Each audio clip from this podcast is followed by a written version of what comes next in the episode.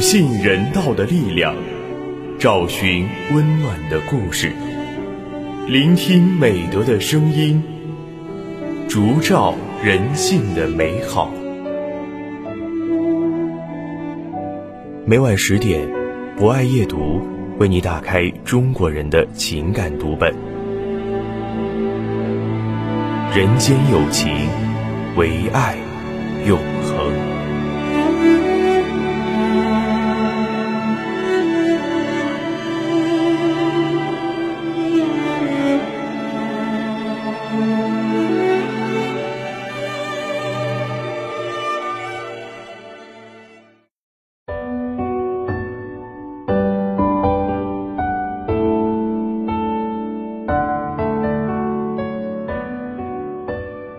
人间有情，唯爱永恒。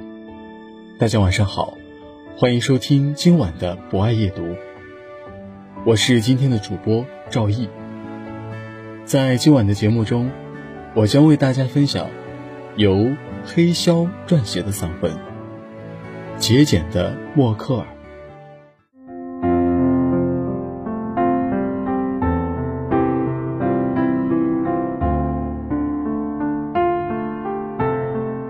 年过六旬的德国总理默克尔，经常着装艳丽，打扮时髦，堪称新潮，却又对多年前的旧衣服敝帚自珍。二零一四年八月初，默克尔应邀参加奥地利萨尔兹堡艺术节。当他身着一身色彩斑斓的长外套亮相时，人们顿觉似曾相识。通过查阅资料发现，这件外套他至少穿过四次。最早是在1996年秋天，德国拜罗伊特音乐节上。默克尔当时还是环境部长，这就意味着默克尔把一件旧衣服珍藏了十八个年头。一位外国记者问默克尔：“您这般珍爱一件旧衣，难道它有什么特别的含义？”默克尔回答：“作为一位女性，谁都喜欢光鲜亮丽，可以不能随意扔掉旧衣服。这件外套一直很喜欢，想穿就穿了。除此以外，没有任何别的意思。”面对穿旧衣作秀的质疑，默克尔反问道：“我本人和丈夫都有不低的收入，按照法律规定，我因公活动的所有费用均由国家负担。”就算我经常穿新衣服，也不是一件困难的事情。可是我有必要那样做吗？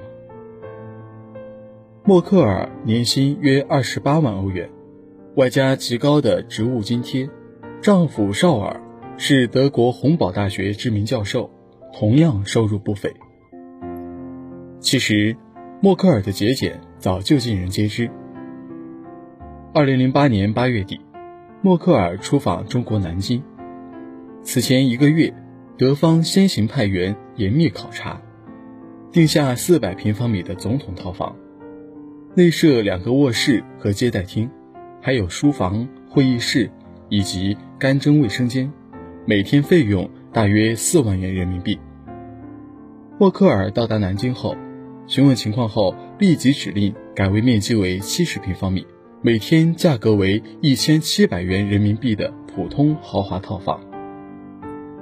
陪同人员劝导说：“定下总统套房是为了保障您的工作和休息，而且不出房间就可以俯瞰整个南京城的美景。”默克尔反斥：“有必要花那么多钱坐在房间里欣赏一座城市吗？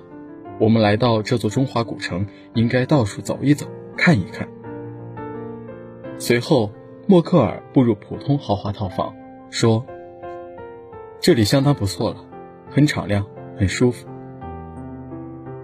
次日早晨，安保人员请默克尔去另外一个更好的餐厅就餐。默克尔面露不悦：“这家酒店没有准备早餐吗？为什么要舍近求远，劳民伤财？”随行人员只好把他引到七楼自助西餐厅。好在西餐厅还有贵宾包房。默克尔问：“为什么要去贵宾间？大厅不是很好吗？”见众人有些无所适从，默克尔笑着说：“你们不必紧张，也不用客气。此时我就是一位普通的就餐者。”说完，端着餐盘就去挑选自助餐了。默克尔不小心将一块燕麦面包掉在地上，一位服务员赶紧上前帮忙，默克尔却自己弯腰捡起放入餐盘。服务人员建议总理：“这块已经弄脏了。”您还是换掉吧。默克尔拿起那块面包看了看，说：“我看还能吃，没事的，谢谢你。”餐后，人们发现，默克尔吃光了这顿简单的早餐，包括那片掉在地上的面包。默克尔的节俭表现在任何时候。意大利达伊斯基亚岛是他休假时常去的地方，每次。他都会以个人名义预订米拉马雷城堡酒店的普通房间。旅游外出极为低调，对饮食也毫不挑剔。她和丈夫像普通游客一样，经常在海滩边的小店就餐。酒店房间内备好的葡萄酒，如果一次喝不完，默克尔会把瓶塞重新犒劳，留到第二天继续饮用。默克尔收入高，地位高。崇尚节俭，却又不失时尚大气，自然会给人们带来正面影响，备受世人尊敬和好评。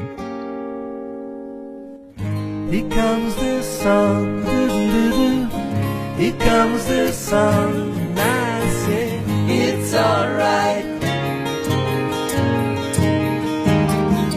Little darling, it's been a long, lonely winter.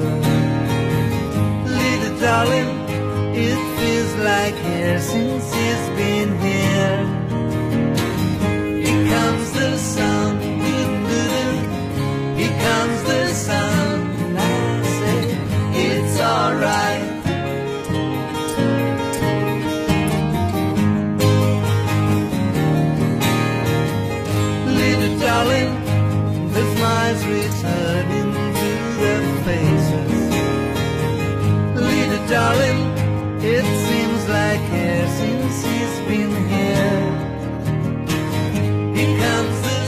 好的，以上就是今晚博爱夜读的全部内容。